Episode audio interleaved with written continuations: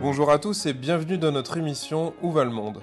Un espace qui veut faire entendre différents points de vue afin d'appréhender la complexité des enjeux de notre monde actuel et en devenir.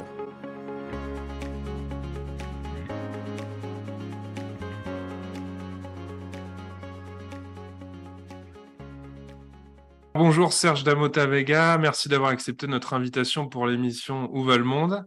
Aujourd'hui, nous allons parler de comportement de salariés dans les entreprises et plus précisément du phénomène dont on parle beaucoup cette année, la grande démission, mais aussi la démission silencieuse. On ajoutera un questionnement également sur le ghosting si on a un peu de temps. Euh, Maurice Druon, qui était ministre des Affaires culturelles en France et écrivain, disait une phrase à méditer. Il disait c'est toujours sur une démission collective que les tyrans fondent leur puissance.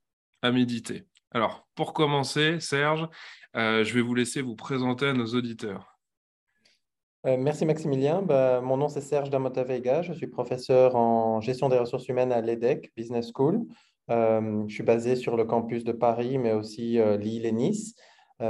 Donc, pour moi, mes recherches principales, juste pour vous donner un petit peu d'idées sur d'où je viens, euh, donc, je fais de la, recherche en gestion de carrière, gestion de talent. Et donc, c'est là qu'est née vraiment ma passion de comprendre cette relation entre l'employé et l'employeur. Et bien sûr, des deux, trois dernières années, avec ces concepts de grande démission, on est en plein là-dedans. Donc, voilà. Donc, ça, c'est. Euh, j'ai fait mes études et j'étais professeur aux États-Unis avant de revenir en France. Donc, juste pour donner un peu de contexte. Euh, je, suis très heureux d'être là aujourd'hui, juste pour pouvoir ben, finalement avoir une discussion ouverte avec vous. Oui, puis ça va être intéressant d'avoir euh, peut-être des éléments, vous qui connaissez les États-Unis. Voilà. Oui. Est-ce que vous pouvez nous expliquer cette histoire de grande démission euh, Est-ce que c'est un futur tsunami euh, Et puis cette histoire d'émission silencieuse, parce qu'on en parle beaucoup. on a l'impression que c'est la prochaine pandémie. donc, j'aimerais avoir un peu votre sentiment là-dessus. Est-ce que vous pouvez nous en dire un peu plus? Alors pour, moi, déjà, la grande démission, je pense que c'est c'est un, mot un peu passe-partout qu'on utilise depuis deux ans. Donc, c'est un mot qui s'applique très, très bien aux États-Unis, mais je ne suis pas convaincu qu'on peut parler de grande démission en France. Moi, je pense juste qu'on parle, et c'est là qu'il faut phénoméniser un petit peu en, expliquant plus clairement. Donc, si on repart sur la situation américaine, la situation américaine est une situation de chômage très bas parce que beaucoup de gens ne s'inscrivent même pas au chômage quand ils n'ont pas d'emploi. Euh, il y a vraiment cette culture de trouver un travail très rapidement, donc de pouvoir vraiment changer assez rapidement, se retrouver dans des conditions euh, de travail directement euh, une semaine après avoir quitté l'employeur précédent. Et, donc, cette idée de grande démission aux États-Unis, elle vient du fait qu'il y, y, a beaucoup de liquidités en fait, sur le marché de l'emploi. Et euh, beaucoup d'Américains se sont retrouvés bah, avec le début de la pandémie. Pour moi, c'est une bulle en fait qui était prête à exploser. Ils sont arrivés sur le début de cette pandémie en se disant Oh là là, voilà, là maintenant, du jour au lendemain, je me rends compte que euh, je dois être dans une ville que j'aime pas beaucoup, dans un travail que j'aime pas beaucoup, euh, avec une pression énorme. Et en fait, finalement, avec cette pandémie, je peux me rendre compte que je peux avoir plus de flexibilité. Je peux travailler d'un endroit plus sympathique je peux euh, travailler dans une entreprise qui considère euh, bah, cette flexibilité et ses envies. Et en fait, moi, je pense que c'est une bulle qu'on avait depuis déjà au moins dix ans de personnes qui n'étaient peut-être pas au bon endroit, qui, qui avaient peut-être choisi un, travail. Pourquoi? Parce que c'était le travail qui payait bien, c'est le travail qui offrait des opportunités de carrière, de croissance, mmh mais qui ne leur offrait pas cette, euh, cet équilibre, en fait. Et ce que nous, en fait, on a déjà ici en Europe, donc là, je, la France, mais je, peux même élargir à, la Belgique, à l'Espagne, à l'Italie, le Portugal, on a une qualité de vie, en fait, où pour nous, le travail est plus un outil, en fait, pour pouvoir profiter de la vie. Parce qu'aux États-Unis, il n'y a, pas a pas ce décalage. Et donc, ici, en fait, en France, ce qu'on voit, c'est qu'on voit énormément de démissions de personnes qui se retrouvent dans cette même bulle, en fait, dont je vous ai parlé, qui étaient des personnes qui n'étaient peut-être pas dans la bonne société ou qui étaient peut-être à Paris, mais qui n'avaient plus envie d'être à Paris. Mais je ne pense pas que la magnitude est la même qu'aux États-Unis. Et donc, c'est très difficile de parler de grandes démissions, je pense, tout du moins pour le cas de la France, en fait. Je pense qu'on peut parler de contexte où il y avait des personnes qui n'étaient tout simplement pas heureuses dans leur travail et ça avait perduré et la, pandémie a juste été le déclic pour eux pour changer en fait de travail. Hmm, mais ce serait pas un point de vue euh, très, comment dire, européen, voire français, de se dire que finalement les, Américains seraient des bourreaux de travail et auraient été euh, atteints par la sagesse européenne et, l'envie de, l'art de vivre à l'européenne? Je, me demande si finalement, on, vous, le voyez comme ça uniquement alors. Vous le voyez comme ça. Pas uniquement, mais je pense que c'est un, facteur contribution. quand moi je donne cours, principalement à des exécutifs, je me rends compte qu'il y a beaucoup de personnes qui se retrouvent même à 40-50 ans se disant, euh, voilà, moi j'ai suivi cette carrière. Pourquoi? Ben, Parce que je suis devenu un expert dans le domaine. Et donc, pourquoi changer? Alors que ce n'est pas ce que j'aimais hmm. Ou je ne l'aimais plus, en fait. Et donc, c'est ça qui est intéressant, c'est qu'aux États-Unis, il y a cette capacité à pouvoir changer son mindset, en fait, changer son approche par rapport au travail ou se dire, ben voilà, moi, j'ai changé de carrière complètement. Donc, on a, on a un côté qui ici est plus... Euh, les personnes ont un CDI, ils sont contents avec leur CDI, ils ont cette sécurité de l'emploi. Et parce que le travail n'est qu'un outil, entre guillemets, pour profiter de la vie, pour beaucoup de personnes, eh ben, ils se retrouvent peut-être parfois à ne pas se remettre assez en question. Donc, c'est moi qui, qui, envoie un peu un challenge ici en me disant, je pense qu'il y a beaucoup à faire où, et je le vois énormément, où des personnes ici se, devraient se remettre en question, chercher peut-être ce qui leur convient mieux. Hmm. Et, là, on, on, va arriver un petit peu sur la démission silencieuse. En fait, on se retrouve sur un manque de communication entre, entre l'entreprise et ses employés. Pour moi, c'est quelque chose que je voyais aux États-Unis, c'est quelque chose que je vois partout en Europe. En fait, je vois ça partout dans le monde, en fait. Où il y a un manque de communication et on se jette un peu la faute. On dit, voilà, l'entreprise va dire c'est la faute à mes employés, ils partent sans me dire, euh, ils, démissionnent, ils ne m'ont pas prévenu, ils n'ont pas essayé de discuter. Et de la part des employés, on va voir, ben oui, mais l'entreprise, elle ne m'écoute pas. D'accord. Donc, donc, on a un peu ce, ce problème. Et pour moi, ce problème-là, en fait, c'est là qu'on voit que la grande démission a déclenché beaucoup de choses, en fait. Elle a déclenché un besoin d'équilibre euh, vie professionnelle, vie privée. Elle a déclenché ce besoin, en fait, d'avoir euh, une discussion entre l'entreprise et ses employés. Elle a déclenché finalement un besoin pour les personnes de se retrouver dans un environnement de travail où ils vont s'épanouir. Euh, et qui sont finalement des choses dont on parle déjà depuis longtemps, mais on ne les a pas appliquées en fait assez. Donc voilà, ça c'est juste pour, Mmh, il y, a beaucoup de choses qui me viennent à l'esprit parce que je me dis qu'on est aussi dans une autre économie aux États-Unis, donc c'est pas, on n'a pas les mêmes filets de sécurité, etc. Et puis, euh, je me dis qu'il y a tellement de coachs, de psychologues du travail, de médiateurs, de managers euh, qui sont sensibilisés à la dimension humaine. Et malgré ça, on n'arriverait pas à communiquer dans l'entreprise alors, finalement. C'est ça qui est un peu paradoxal pour moi. Qu'est-ce que vous en pensez? Ah non, mais vous avez mis le doigt dessus. Hein. C'est, pour moi-même, c'est paradoxal, en fait. C'est de se dire qu'on a toutes ces ressources-là. Euh, et vous êtes, vous êtes, un exemple d'une de ces ressources, en fait. Hein. et, donc, euh, et de se dire, finalement, on a ces ressources et on ne les utilise pas à bon escient. Donc, mmh. vous vous retrouvez, en fait, avec énormément... Vous n'avez qu'à regarder les, les, les sociétés, euh, les, les, grandes, les grandes entreprises de technologie. Hein. Donc, parlons de Google, parlons de Meta, parlons euh, d'Airbnb. En fait, ils vont se dire, voilà, nous, on sait ce que les employés veulent, on va leur donner la flexibilité ultime. Et à chaque fois qu'ils sortent une solution comme ça en se disant, voilà, on va satisfaire tout le monde, ben, ils ne vont pas satisfaire tout le monde parce que tout le monde ne recherche pas, en fait, hmm. cette flexibilité ultime. Ben, quand, vous parlez d'Airbnb, je me dis finalement, il faudrait que les, les, les, salariés soient traités aussi comme des clients, un minimum. Puisque si tout le monde part, on se retrouve avec plus personne pour travailler. Oui, et, en fait, c'est là qu'on a le problème, en fait, de ce... De... On a énormément de sociétés qui ont difficile à recruter pour le moment. Ouais. Et, et des, sociétés qui se retrouvent, ben voilà, euh, moi je pense savoir ce que veulent mes employés, donc je me retrouve devant une dynamique où je n'ai plus d'employés, où je n'ai plus de... Euh, euh, je Est-ce que vous parlez du ghosting Donc finalement, on va y arriver aussi, mais c'est vrai où j'ai peut-être des personnes, vu qu'on travaille qu'en distanciel maintenant, j'ai fait un onboarding de quelqu'un Mhm. Il travaille en distanciel et j'ai plus de nouvelles. Il ne se connecte pas.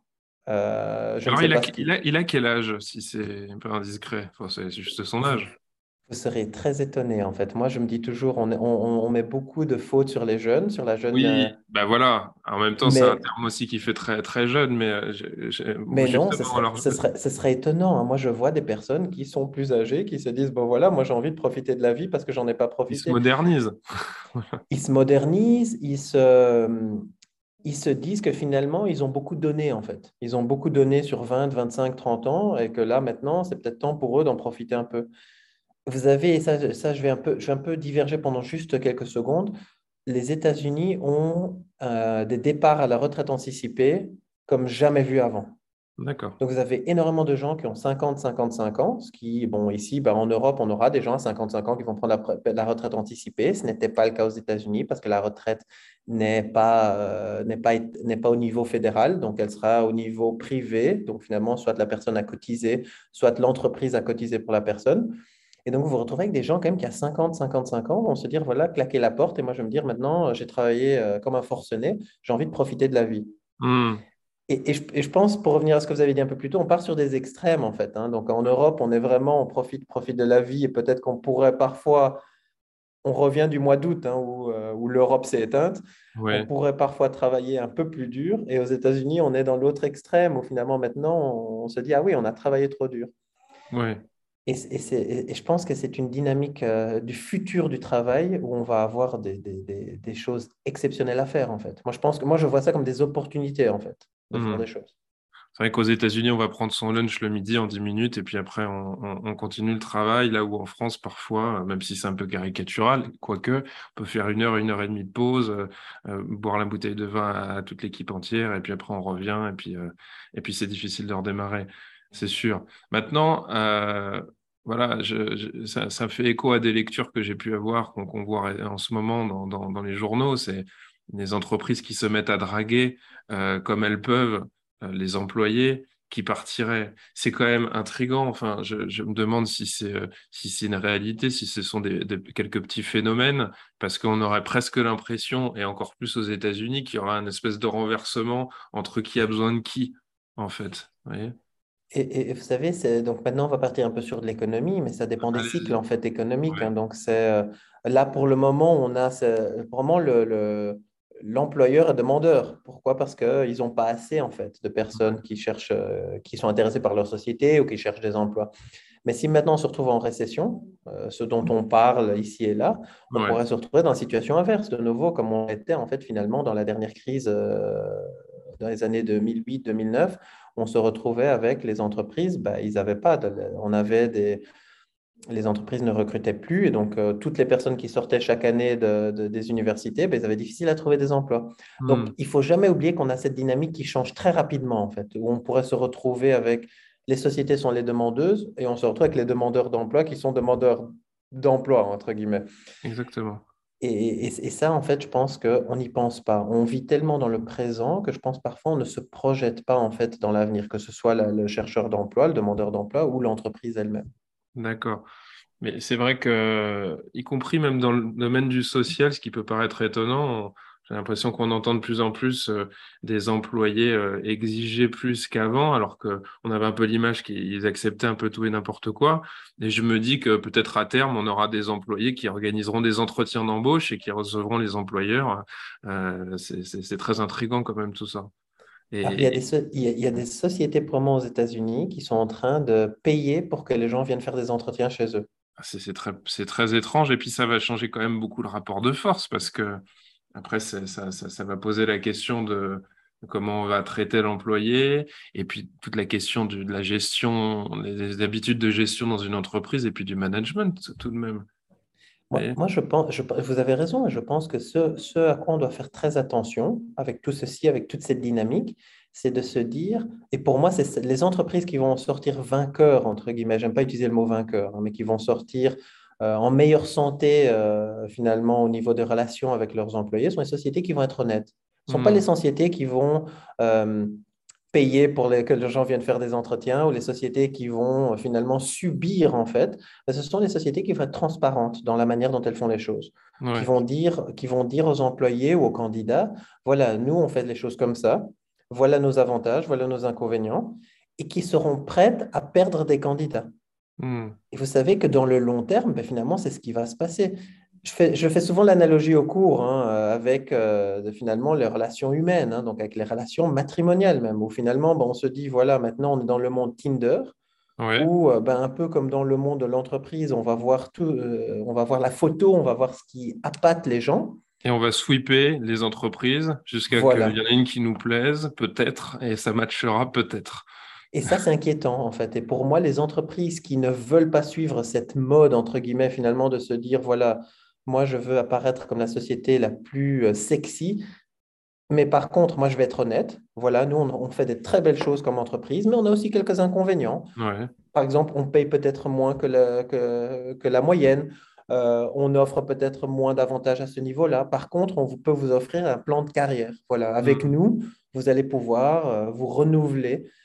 Et moi, je pense que c'est ça l'avenir. En fait, l'avenir, c'est les entreprises qui vont avoir cette transparence, cette honnêteté et qui vont finalement attirer des, candidats qui ont cette même transparence et cette même honnêteté. Hmm. Parce que le jour où ce, rapport de force change à nouveau, ben, ces entreprises-là, elles seront, seront, les vainqueurs, en fait. Et de nouveau, je n'aime pas utiliser le mot vainqueur ou gagnant, mais c'est finalement euh, cet équilibre, en fait, qu'on a dans le monde du travail. Oui, et puis ça, Bon, c'est un peu personnel, mais je pense que beaucoup comprendront ce que je veux dire. Ça me rappelle un peu des, discours des générations au-dessus de moi qui pouvaient euh, euh, faire un petit peu, comme disait Emmanuel Macron, traverser la, rue et puis trouver du boulot en face, qui était une réalité à une époque, qui ne l'est plus jusqu'à récemment et qui va peut-être le redevenir finalement. C'est ça, et en fait, mais tout change tellement vite. Euh, à, ceci près que peut-être ça, ça concernait aussi des, des emplois peu qualifiés. Et que là, on est en train, peut-être, euh, je ne sais pas, j'aimerais avoir votre avis, euh, je n'avais pas pensé à ça, mais ça me vient à l'esprit que la nouveauté, c'est que peut-être maintenant, ça vient toucher des entreprises avec, euh, où on cherche des hautes qualifications. Et en fait, ça touche à tous les niveaux. En fait, le, meilleur exemple pour le moment, c'est l'hôtellerie. Pourquoi? Parce qu'en fait, l'hôtellerie a des cauchemars à recruter des, employés. C'est vrai. Et, et, en fait, c'est à tous les niveaux. C'est du niveau où ils n'arrivent pas à recruter des personnes pour euh, faire du room service, ils n'arrivent pas à recruter des personnes pour la réception, mais ils n'arrivent pas à recruter des personnes dans leur bureau non plus, donc dans euh, des personnes cadres. Donc on est, je pense qu'il n'y a plus, ou il y a moins de différenciation au niveau de quel type d'emploi en fait. Donc c'est, euh, hmm. je pense que certaines entreprises ont difficile à recruter des techniciens et d'autres entreprises auront difficile à recruter des cadres. Alors, vous, vous, n'avez pas réponse à tout, mais je vais vous poser une question très bête euh, que je me suis posée. Finalement, tous ces jeunes qui, chaque année, euh, faisaient le service dans l'hôtellerie-restauration, euh, durant cet été, par exemple, ils ont fait quoi à la place Ceux qui n'ont pas pris tous ces postes vacants? Ils n'ont pas travaillé, ils n'ont pas gagné d'argent? Et puis, ça va très bien? C'est une bonne question, Maxilien. C'est une question que je me pose sans arrêt, en fait, parce que ah j'essaie d'avoir. Vous aurez une meilleure réponse, je suis sûr. Allez-y.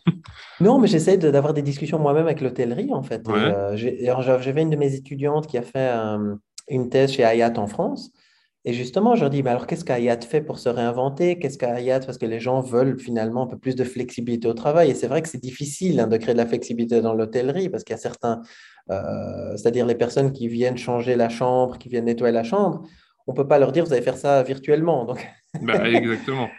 donc on se retrouve avec quand même des, des, situations en fait où euh, je pense qu'il y a un moyen, il y a un besoin de se réinventer. Et donc pour parler de ces jeunes en fait qui faisaient, eh ben, vous avez beaucoup de jeunes qui se sont qui sont revenus finalement là-dedans. Donc euh, euh, moi, j'aime beaucoup discuter. En fait, mon père travaillait dans la restauration toute, euh, toute sa vie. Et donc, moi, j'ai vu comment lui travaillait en fait cette dynamique. Et donc, moi, je me retrouve dans un hôtel et je vais poser des questions. Je vais avoir des discussions avec les personnes de l'hôtel. Et j'avais fait un hôtel en Suisse il y a, au début de la pandémie.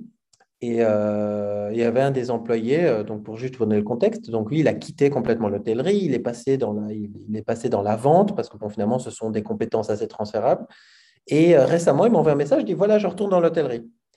Et je pense qu'il y a un mouvement de personnes qui sont vraiment passionnées. Donc, vous aurez des gens qui sont vraiment passionnés par l'hôtellerie, qui ont envie d'essayer, mhm. qui vont quand même le faire. Et donc, je pense qu'une partie de ces jeunes, en fait, de ce travail saisonnier, a quand même été remplie par ces jeunes.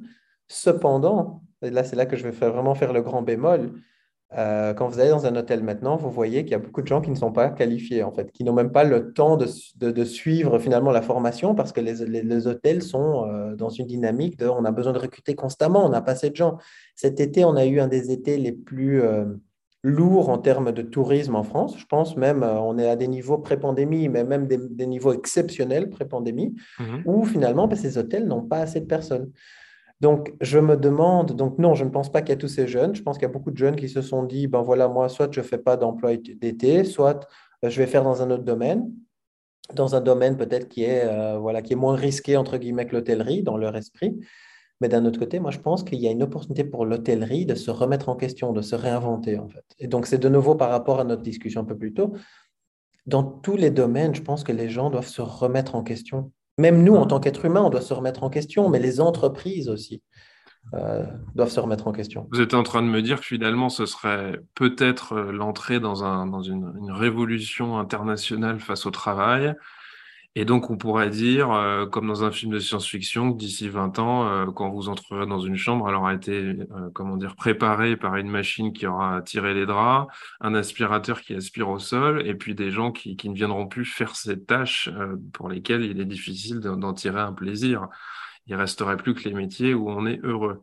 C'est très positif finalement ce que, ce que vous êtes en train de me dire. Je, suis, et je ne suis pas sûr, hein, parce que j'ai rencontré beaucoup de personnes en fait, qui, eux, en fait, qui retirent du plaisir en fait, pour eux de, préparer la chambre en fait, et de laisser finalement. Vous savez, ils laissent la petite touche en fait, à la chambre. Oui, évidemment. c'est important. Évidemment. Mais on ne peut pas dire que, que, faire le service l'été pour les jeunes, pour certains, c'est très agréable. Mais ah pour oui, pour... aussi, c'est quand même une tâche qui est, qui, est, qui, est, qui est, fatigante et qui n'est pas toujours très rémunératrice non plus. Vous voyez ce que je veux dire? C'est parce que ça rejoindrait la question de chercher du boulot et d'en tirer du plaisir et d'y trouver du sens. Vous voyez en fait, pour moi, mais bon, ça c'est peut-être. Euh, je commence on peut, on peut avoir un métier manuel, c'est sûr, aussi en tirer plus de sens justement que d'être dans du tertiaire. Ça, c'est évident en tout cas. Mais pour, pour moi, c'est peut-être, c'est peut-être, je commence à vieillir hein, peut-être un petit peu, mais pour moi, en fait, moi, moi j'ai commencé comme ça, comme jeune. Je travaillais dans le restaurant de mon père, je travaillais en supermarché où je faisais les rayons. Et pour être honnête avec vous, moi, je pense que c'est la meilleure école. Hein. Donc, j'espère que ces jeunes-là continueront à faire euh, des emplois un peu plus. Euh, il y a la question de l'effort. Il y a la question de l'effort aussi. Enfin, je ne sais pas ce que vous en pensez, mais c'est vrai qu'avec l'avènement du, télétravail, euh, il, y a, il, y a, parfois moins d'efforts à fournir. Il n'y a plus à se déplacer, il n'y a même plus à s'habiller. il y a à faire les choses à distance chez soi. Et c'est vrai qu'on a un autre rapport à, l'effort peut-être qui se déploie en ce moment. Et, il y avait une très, en fait, il y avait des chercheurs, alors je ne sais plus de quelle université à Paris, en fait, qui avaient fait qui pensait qu'il fallait réinventer, je trouvais que c'est très intéressant, qu'il fallait euh, réinventer la géographie urbaine. Et donc, ce qu'il disait, en fait, c'est qu'on devait justement, pour euh, ne pas tomber dans, cette, euh, dans ce problème de faire du télétravail et de rester finalement chez soi, dans son canapé, peut-être avec le stéréotype, hein, voilà, on mange son lunch dans son canapé, on a son ordinateur qui est là, et on manque un peu de ce contact social, mais aussi de ce contact tout simplement de marché. En fait, eux, ils avaient proposé de créer des, des, quartiers, en fait, qui seraient euh, des quartiers où vous aurez votre endroit de travail, mhm. où, vous aurez votre, où vous aurez tout, en fait, finalement. Et ce qu'ils disaient, justement, vu qu'on on passe un peu plus sur le télétravail, plutôt que basculer complètement sur du télétravail, est-ce qu'on pourrait avoir des espaces de coworking, en fait? Mhm. Moi, je suis convaincu que ces espaces de coworking, c'est le futur. D'accord. Moi, une, des choses en fait que la pandémie, pour moi, pour partager avec vous, une des choses que la pandémie m'a fait réaliser, c'est que être dans mon bureau, en tant que professeur, être dans mon bureau avec la porte fermée, bah, je peux le faire à la maison. Moi, si je vais sur le campus, si je vais au travail, en fait, ici, bah, d'ailleurs, une fois qu'on a fini le, podcast, je vais aller euh, voir mes collègues, je vais aller prendre un café, je vais aller discuter. Pour moi, c'est cette richesse-là, en fait. Et ce qui est mmh. très intéressant, c'est que vous aurez ça avec la, les tout jeunes, en fait, ils n'ont pas envie de télétravail autant que la génération avant eux, en fait. Donc, ceux qui ont fin vingtaine, début trentaine, qui, eux, sont très contents avec le télétravail. Les tout jeunes, eux, ils ont besoin de ce contact social. Eux hmm. sont en train de demander aux entreprises, c'est pas pour, être, pour travailler dans un open space. Non, non, c'est pour avoir ce contact social, en fait. Et, je, et je pense que c'est là qu'on aura finalement une évolution de la manière dont on travaille pour finalement se dire, est-ce que la manière dont, si c'est pour nous mettre dans un bureau chacun, bah c'est fait, ça, on, a, on sait que c'est plus idéal. Hein. On doit vraiment trouver des manières hybrides en fait de travailler. Voilà, moi je mmh. veux au travail pour socialiser avec les gens, pour partager des idées. Mais par contre, quand j'ai besoin de faire quelque chose, oui, ça je peux le faire chez moi, je peux le faire dans mon bureau à la maison. Donc mmh. voilà, ça c'est pour moi, c'est une dynamique en fait vers laquelle on se dirige et qui pour moi pourrait être vraiment très, très intéressant, très riche en fait. Ouais par rapport à cette histoire d'émission silencieuse, il y avait une, question qui, me venait. Euh, est-ce que ce serait pas arrêter justement faire une sorte de grève du zèle euh, qui serait liée peut-être à, des embauches, euh, comment dire, liées à l'affectif? Je me suis demandé si c'était pas un mouvement de l'être humain pour sortir d'un espèce de, dette envers l'employeur. En fait, ce que je veux dire, c'est que peut-être euh, il y aura une charge affective un peu trop lourde à porter et que la démission silencieuse, c'est une façon de se, se, positionner par rapport à ça et de ne plus vouloir être en dette. Je ne sais pas ce que vous en pensez. mais vous avez raison, je pense que c'est un des aspects en fait. Le, la démission silencieuse, c'est vraiment plusieurs, euh, plusieurs dynamiques qui sont en jeu. Bah, il y a les personnes, comme vous dites, hein, les personnes qui se disent, voilà, moi, euh, j'ai pas, j'ai pas envie de causer de problème, je dois beaucoup à mon employeur, c'est peut-être mon premier employeur, c'est une société avec laquelle j'ai passé 20 ans, donc je me dis, j'ai pas envie de les, euh, voilà, je ne sais pas comment finalement démissionner. En, en gros, c'est ça. Mais vous aurez aussi les personnes qui sont dans l'opposé. Donc les personnes se disent, ouais, moi je leur dois rien du tout, moi je pars en silence parce que je leur dois rien. Et c'est vrai que c'est vraiment plusieurs dynamiques en fait. Une des choses, en fait, euh, son, un de mes meilleurs amis, en fait, c'est Anthony Claude, qui, a, qui est en fait la personne qui a commencé la grande émission, qui parle de la démission silencieuse. Et Anthony et moi, on avait des discussions là-dessus. Je pense qu'une des grandes choses, une des grandes opportunités, c'est ce dont on a parlé un peu plus tôt durant le podcast, c'est les entreprises doivent discuter, en fait, doivent montrer mmh. à leurs employés, ne démissionnez pas silencieusement. Dites-nous ce qui va ou ce qui ne va pas, en fait. Même si vous démissionnez au final, hein, donc, mais au moins, donnez-nous l'opportunité de voir ce qu'on pourrait vous apporter. Euh, qu'est-ce qui va, qu'est-ce qui ne va pas. Même si hmm. ce n'est pas pour les démissionnaires, bah, ça servira aux futurs employés. Donc. Et ces entreprises qui vont écouter, ces entreprises qui vont écouter leurs employés ou leurs démissionnaires, ce sont des entreprises qui, et qui vont vouloir s'adapter, bien évidemment. Bah, ces entreprises-là sont des entreprises qui vont réussir mieux. Juste, pour vous donner un exemple rapide, c'est Netflix en fait pour le moment. Netflix, là, euh, ils, sont, ils étaient tellement dans leur poste confortable leader du marché, mhm. ils ne s'adaptent plus en fait. Donc, qu'est-ce qu'ils ont décidé du jour au lendemain? C'est voilà, on n'a plus, euh, on n'est plus leader du marché, on perd des parts de marché, ben on va, euh, on va virer en fait toute notre équipe de, de, créateurs de, de, contenu. Et moi, je me dis, je suis pas sûr que c'était la solution. D'ailleurs, la preuve, c'est que depuis qu'ils ont fait ça, la situation ne s'est pas améliorée.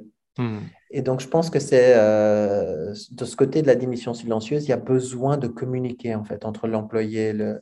Bah, D'autant que ça, ça, peut, ça, peut, aussi paraître violent, cette histoire de, démission silencieuse ou de ghosting, c'est-à-dire que le silence, euh, même si euh, ça peut être une violence entendue et compréhensible du côté du salarié, ça reste difficile d'être face à un mur.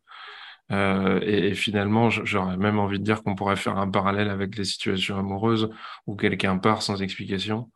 Et bah, après, il faut se débrouiller avec ça. Mais bon, ça appelle à la responsabilité de chacun euh, euh, et, peut-être à revoir comment les entreprises pourraient se positionner. Oui, je, je pense que vous avez tout à fait raison. Et de nouveau, moi, je mets un peu un peu de poids sur les entreprises, mais c'est aussi de la part des employés d'être. C'est de nouveau cette transparence et cette honnêteté. Je pense qu'on a perdu un petit peu ça dans la relation euh, employé-employeur, des deux côtés. Hein, donc, des deux côtés, je pense qu'il faut rétablir en fait cette, euh, cette communication et cette ouverture en fait finalement. D'accord. Bah, écoutez, en tout cas, Serge, je vous remercie beaucoup d'avoir répondu à toutes ces questions. C'était riche et, euh, ça ouvre des perspectives de réflexion. Merci à vous. Merci Maximilien, c'était avec plaisir.